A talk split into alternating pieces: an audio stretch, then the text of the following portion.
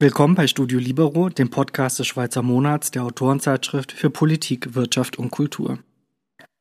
Hans-Georg Maaßen, Vorsitzender der Werteunion und ehemaliger Verfassungsschutzpräsident, spricht über Spuren der DDR in Deutschland, die Dominanz der Linken und den Niedergang der Schweizer Neutralität. Die Fragen stellt Ronny Grob, Chefredakteur des Schweizer Monats. Die Produktion dieses Podcasts wurde unterstützt von PMG Investment Solutions und Reichmut Co. Privatbankiers. Doch jetzt direkt ins Gespräch.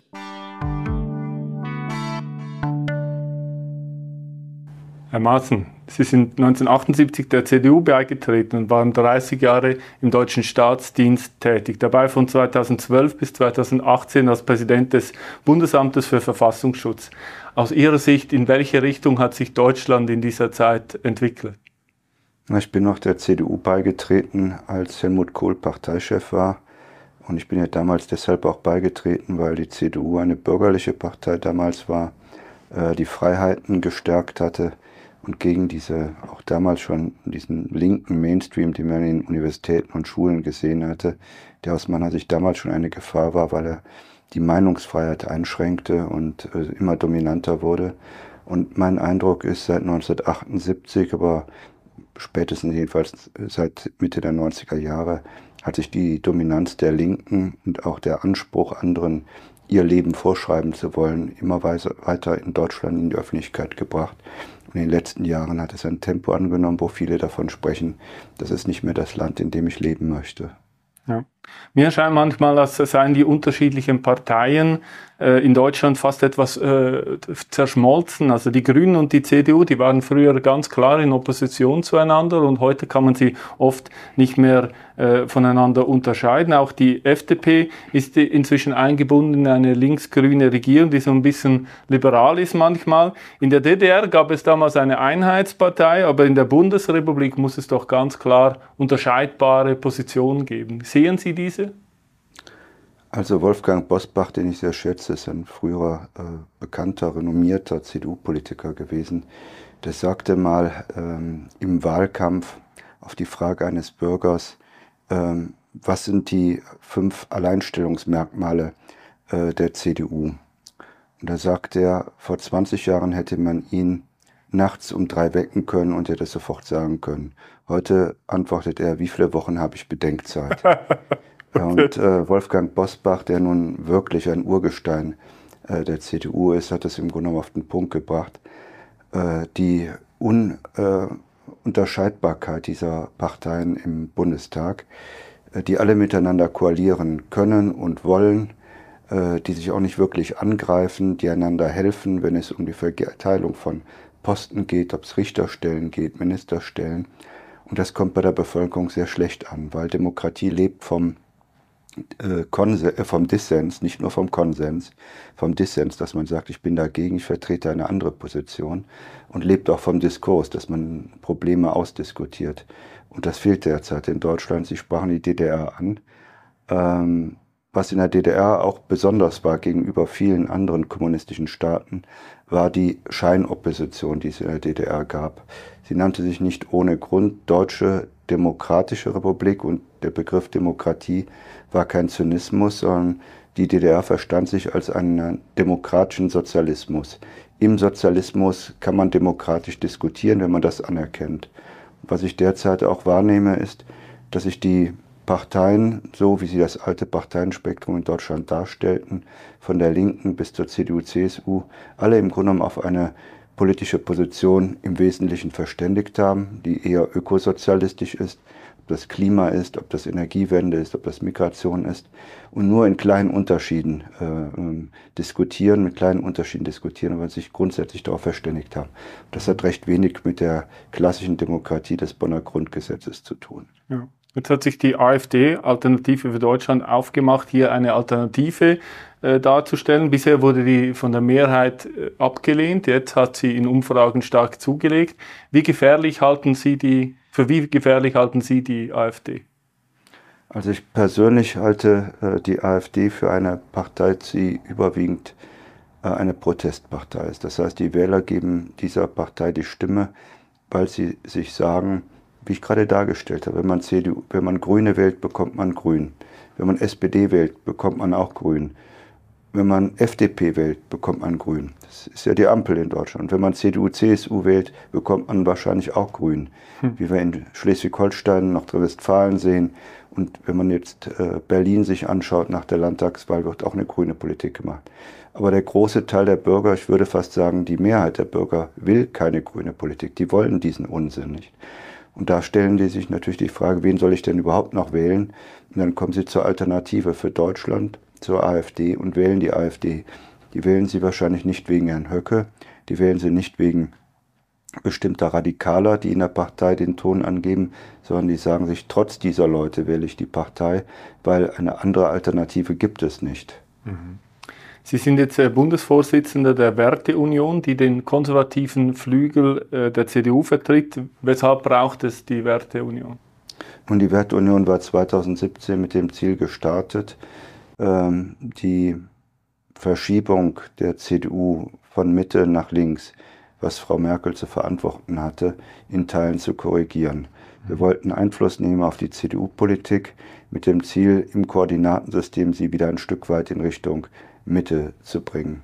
Das ist leider bislang nicht gelungen. Äh, ist auch deshalb nicht gelungen, weil die CDU-Parteiführung, ob unter Merkel oder Kramp-Karrenbauer oder jetzt unter Merz, äh, uns ausgrenzt und diese Positionen gar nicht will. Die CDU will keine konservativen Positionen derzeit übernehmen, sodass die Werteunion natürlich gleichwohl das Gespräch sucht mit der Parteiführung.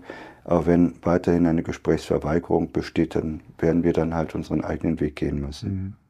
Jetzt eine große Veränderung für Deutschland war die Wiedervereinigung. Äh, Sie haben einen Beitrag für uns geschrieben 2020, wo Sie darauf hingewiesen hat, dass die Rolle der Geheimdienste zu wenig diskutiert werde, also bei der Wiedervereinigung. Nämlich zahlreiche Stasi-Mitarbeiter hätten geschickt die ostdeutsche Opposition infiltriert und danach in der Bundesrepublik Karriere gemacht. Was waren das für Leute? Nun, ich hatte von einem ausländischen Geheimdienstchef mal gelernt. Wir waren damals mal beim Billard gewesen. Da hatte mir folgende Frage gestellt. Sagte, sag mal Freund, kennst du den Unterschied zwischen einem Atheisten, einem Priester und einem Geheimdienstler? Dann habe ich gesagt, nee, sag's mir. Der Atheist sagt, ich glaube nur an das, was ich sehe. Der Priester sagt, ich glaube auch an das, was ich nicht sehe. Und der Geheimdienstler sagt, ich glaube auch nicht an das, was ich sehe. Ähm, ich will damit sagen, ähm, so als Geheimdienstler lernt man einfach äh, das, was man sieht, nicht immer als wahr anzunehmen.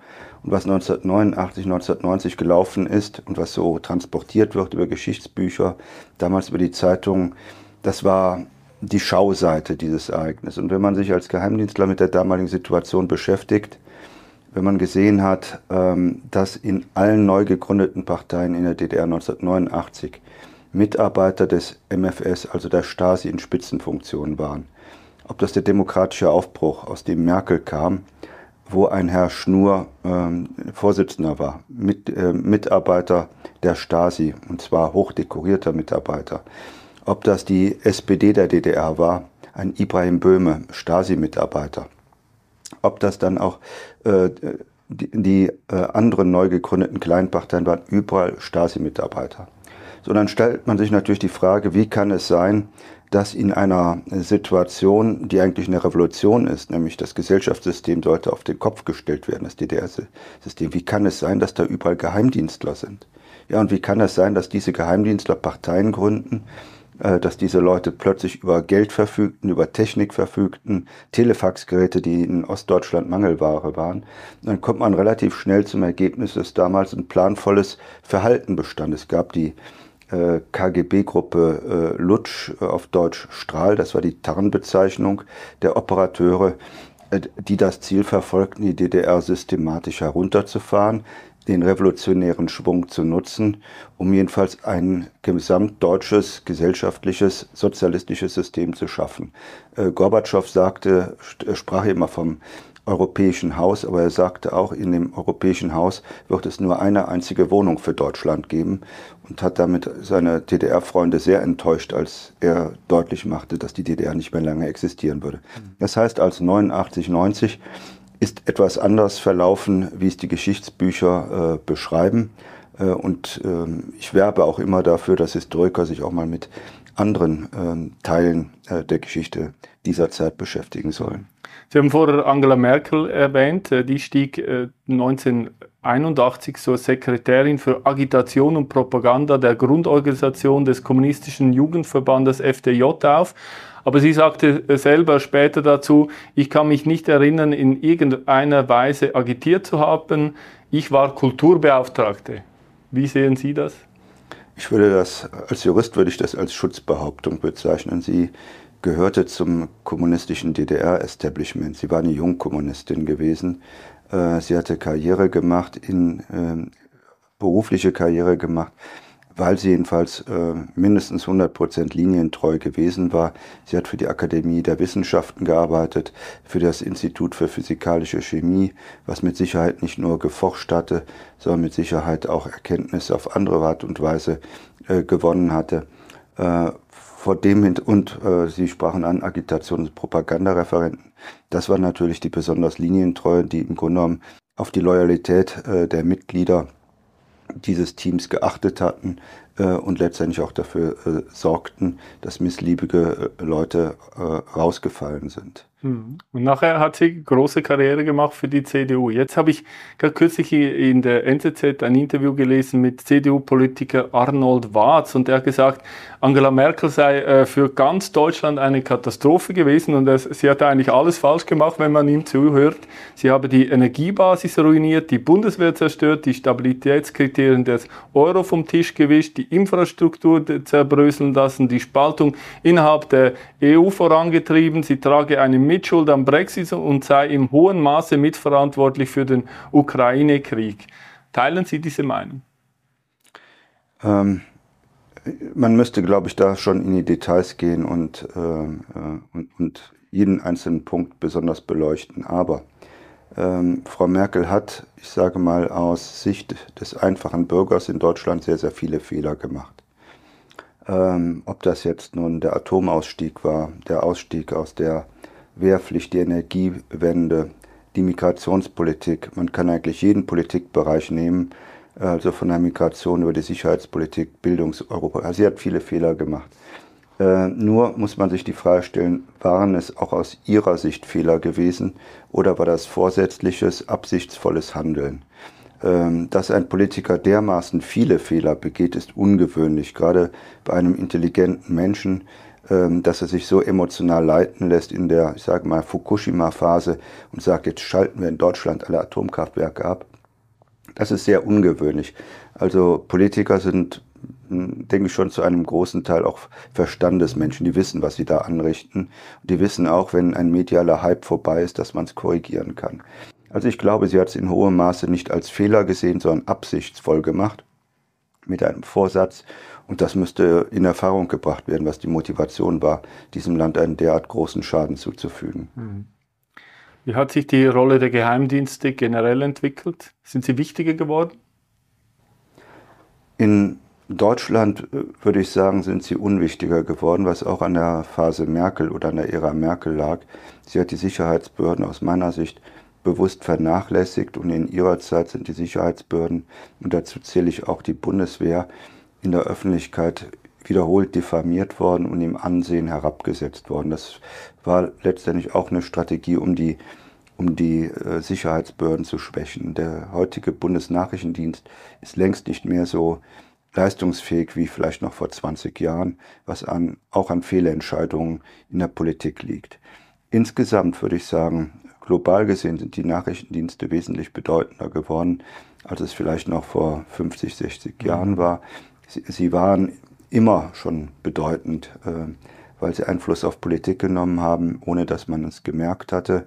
Äh, da meine ich jetzt nicht nur zum Beispiel der Fall Lenin, wo der deutsche Geheimdienst Lenin aus der Schweiz äh, nach Petersburg gebracht hat, um da die Revolution herbeizuführen, mit dem Ziel, dass der Krieg einseitig beendet wird.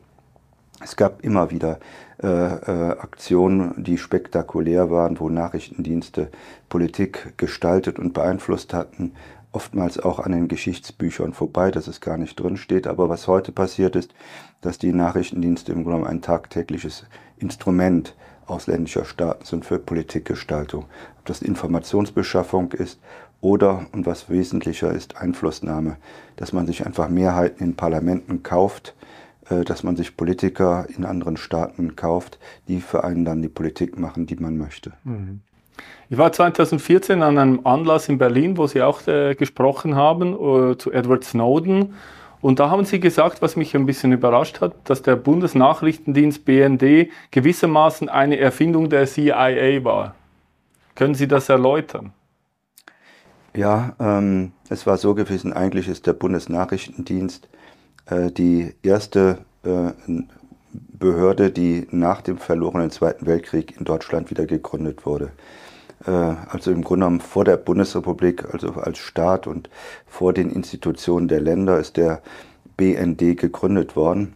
Und zwar äh, vom, äh, von, von Reinhard Gehlen, der war, man könnte sagen, ähm, Chefoperateur im Heeresnachrichtendienst der deutschen Wehrmacht und war für die ganze Russland- oder Sowjetunion-Aufklärung verantwortlich.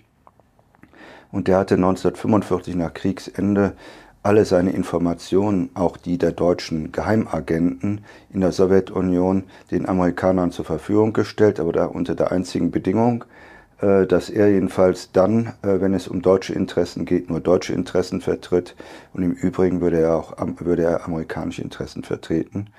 Und insoweit ähm, äh, die Amerikaner haben das mitgemacht, sind auf diesen Deal eingegangen.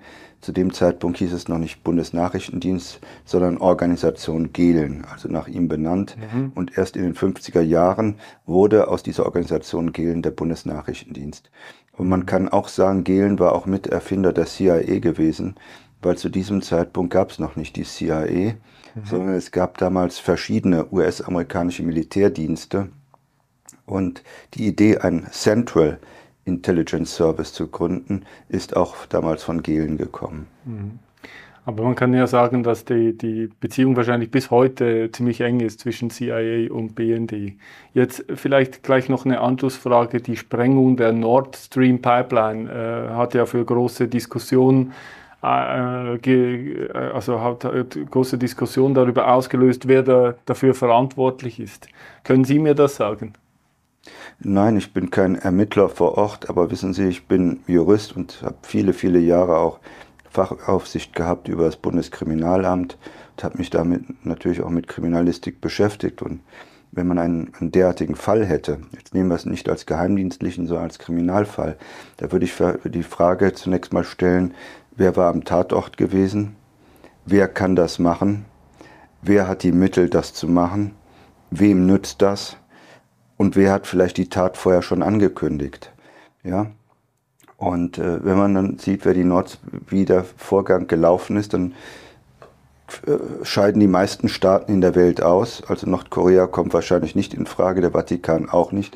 es kommen nur noch wenige Staaten in Frage. Und wenn man dann sieht, Russland, ähm, Russland am Tatort keine Erkenntnisse, Interesse würde ich nicht sagen, hat es auch nicht angekündigt, nutzt auch nicht den Russen. So, und wenn man dann diese Fragen in Richtung USA richtet oder Richtung Ukraine oder Westen, dann kommt man jedenfalls zu anderen Ergebnissen. Und diese Ergebnisse würden jedenfalls bei mir als Ermittler dazu führen, dass ich da mal eine Befragung durchführen würde. Jedenfalls, ich hätte zumindest einen harten Tatverdacht. Aber diese, Befra also diese Ermittlung, wird die überhaupt durchgeführt jetzt? Also öffentlich wird darüber nichts bekannt. Ich vermute leider nein. Und äh, das beunruhigt mich. Also wenn im Grunde genommen vieles so auf der Hand liegt, zwingt es einen da eigentlich dazu, Ermittlungen anzustellen. Mhm. Auch mal in Washington nachzufragen, äh, eigene Ermittlungen anzustellen, im Ausland nachzufragen. Wenn ich so mit meinen ausländischen ehemaligen Kollegen rede, ist es für die ganz klar, dass es eine Tatplanung eines äh, bislang befreundeten Staates gegen deutsche Interessen war aber in Deutschland wird es nicht ausgesprochen. Offensichtlich in einer aus meiner Sicht falsch verstandenen Loyalität, äh, weil die USA sind nicht die USA. Man muss auch unterscheiden, es gibt die beiden Regierungen und es gibt das amerikanische Volk. Äh, und was die beiden Regierungen macht, kann man in vielerlei Hinsicht nicht richtig richtig mhm. finden. Vielleicht ein anderes Thema, deutsche Innenpolitik. Ihr Nachfolger, Verfassungsschutzpräsident Thomas Haldenwang, hält die Klimaaktivisten der Gruppe Letzte Generation, die regelmäßig den äh, Verkehr äh, behindern und damit eigentlich eindeutig Straftaten begehen, für nicht extremistisch. Teilen Sie dieses Urteil? Also aus meiner Sicht bestehen zumindest erhebliche Anhaltspunkte dafür, dass es eine extremistische Organisation ist. Äh, erstens, sie verfolgen politische Ziele, die möglicherweise auf eine Überwindung unserer freiheitlichen demokratischen Grundordnung ausgerichtet sind. Das belege ich damit, dass es führende Aktivisten gibt, die sagen, äh, wenn es um den Klimaschutz geht, dann spielen Rechtsstaat und Demokratie keine ja, Rolle mehr. Das zeigt das Rechtsstaat und Demokratieverständnis. Das heißt, für diese Leute ist der Klimaschutz wichtiger als Grundrechte und die Staatskonstitution von Freiheit und Demokratie. Das sind für mich Verfassungsfeinde. Das Zweite, äh, was dafür spricht, ist, dass sie Gewalt anwenden äh, Rechtsbrüche gezielt einsetzen zur Durchsetzung ihrer politischen Ziele. Und da habe ich auch den Eindruck, dass es hier geht, schon geht, auch um die Nötigung von Verfassungsorganen, was mich schon fast erinnert an Flugzeugentführungen, in der Hinsicht, dass die Aktivisten oder die Verbrecher, sage ich besser sagen, also wenn ihr nicht das tut, was wir von euch erwarten, nämlich andere Klimaschutzpolitik, mhm. werden wir weiter Autobahn blockieren. Das ist eine Nötigung von Verfassungsorganen. Und hier würde ich erwarten, dass die deutschen Strafvollzugsbehörden, äh, Strafverfolgungsbehörden mhm. konsequent vorgehen. Mhm.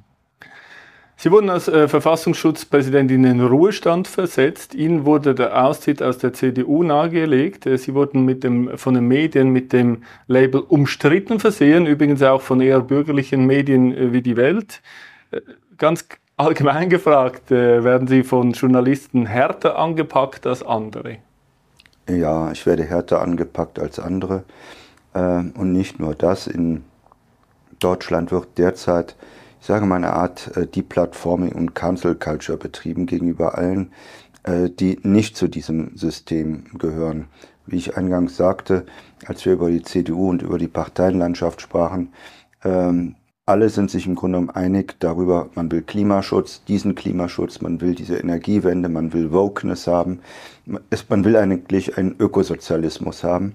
Und in, innerhalb dieses Rahmens kann man miteinander diskutieren und ist eine Debattenkultur. Ich stehe außerhalb. Ich bin gegen die Klimawende. Ich bin jemand, der sagt, es gibt einen Klimawandel, aber ich halte die Klimapolitik in Deutschland und auch in Europa für völlig verfehlt. Ich bin gegen den Green Deal. Ich bin auch jemand, der äh, kein Putin-Versteher ist, aber ich verstehe, glaube ich, ihn, ohne dafür Verständnis zu haben. Und ich bin für einen Waffenstillstand in der Ukraine. Und ich bin auch dafür, dass unsere Diplomaten in Europa gefälligst ihre Arbeit tun sollten und miteinander reden sollten, vor allem mit Lavrov und äh, auch mit der Ukraine. Und deswegen werde ich ausgegrenzt. Äh, und wenn ich nicht ausgegrenzt werde, dann ist das kein Interview, wie wir das gerade führen, sondern mir kommt es so vor, als ob ich hier der äh, Angeschuldigte bei einer Vernehmung durch den Oberstaatsanwalt bin. Mhm äh, darum meide ich teilweise auch diese, diese, ich sage mal, Veranstaltungen, das sind keine Interviews, weil es hier letztendlich nicht um einen fairen äh, Austausch geht, sondern es geht hier um Diffamierung und Diskreditierung. Ganz generell, wie sehen Sie denn äh, die Medien in Deutschland, also die privaten und die öffentlich-rechtlichen? Ähm, wie ist der Zustand? Die Medien in Deutschland haben eine denke, in der Schweiz ist äh, nicht viel anders eine ganz, ganz wichtige Funktion für eine freiheitliche Demokratie. Sie informieren die Bürger, sie sollen Tatsachen bringen und Einordnung über Sachverhalte, die die Bürger so nicht verstehen können. Und sie sollen die Politik kontrollieren, jedenfalls kritisch begleiten. Dafür haben sie nach unserer Verfassung in Deutschland auch bestimmte Privilegien.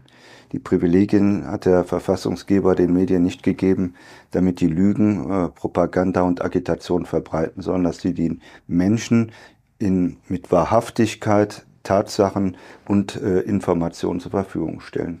Und mein Eindruck ist, in den letzten 30 Jahren hat es in Deutschland einen Wandel in der Medienlandschaft gegeben. Weg von dem Journalisten, der informieren will, der kommentieren will und einordnen will und der die Politik kritisch begleiten kann, hin zu dem Haltungsjournalisten, der seine Haltung, seine ideologische Überzeugung, seine Propaganda unters Volk bringen will, der agitieren will gegen politisch Andersdenkende, der die Instrumente der Medien nicht nutzt, um die Politik zu kontrollieren, sondern diejenigen, die die Politik kritisieren oder diese Haltung kritisieren. Und das ist aus meiner Sicht eine sehr, sehr gefährliche Entwicklung, weil sie demokratiezersetzend ist was sollen die Bürger machen, wenn sie Zeitung lesen und bekommen keine Tatsachen, keine wahrhaftigen Informationen, sondern sie bekommen Propaganda und Agitation. Das ist dann nicht viel anders als das, was Sie, jedenfalls sagen mir, dass die vielen Freunde in Ostdeutschland, was sie bis 1989 auch im neuen Deutschland gelesen haben.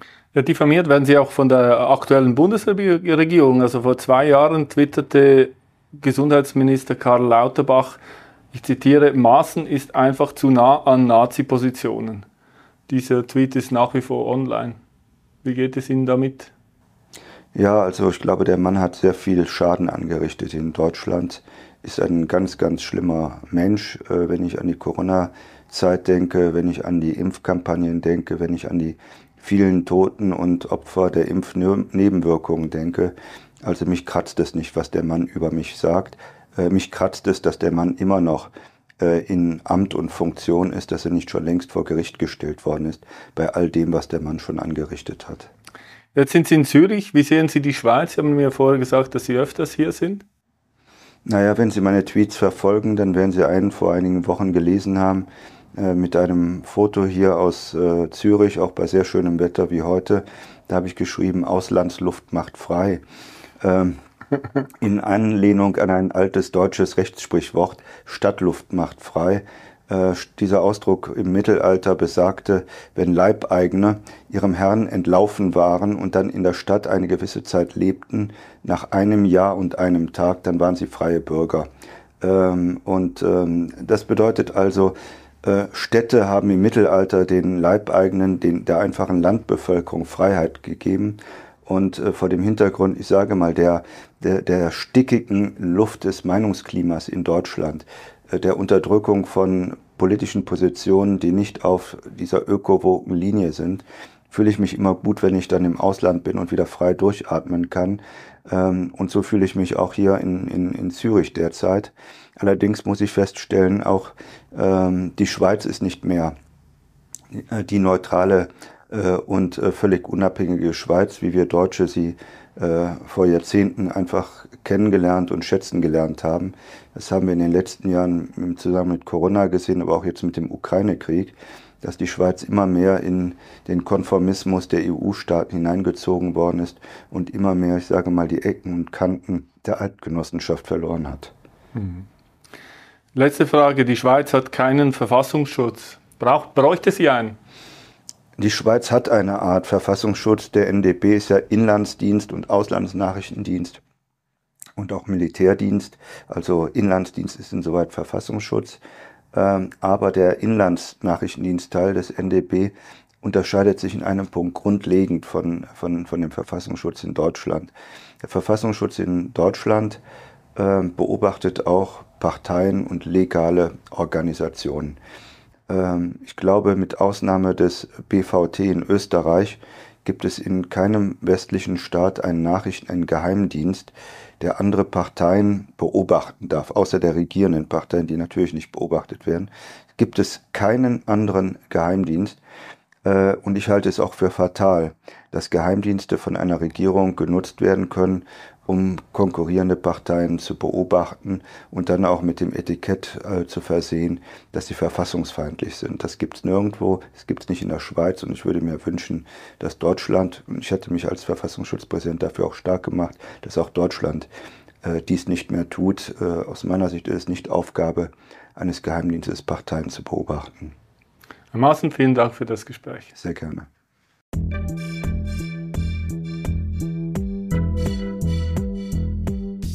Das war Studio Libero, ein Podcast des Schweizer Monats. Weitere Informationen finden Sie unter www.schweizermonat.ch.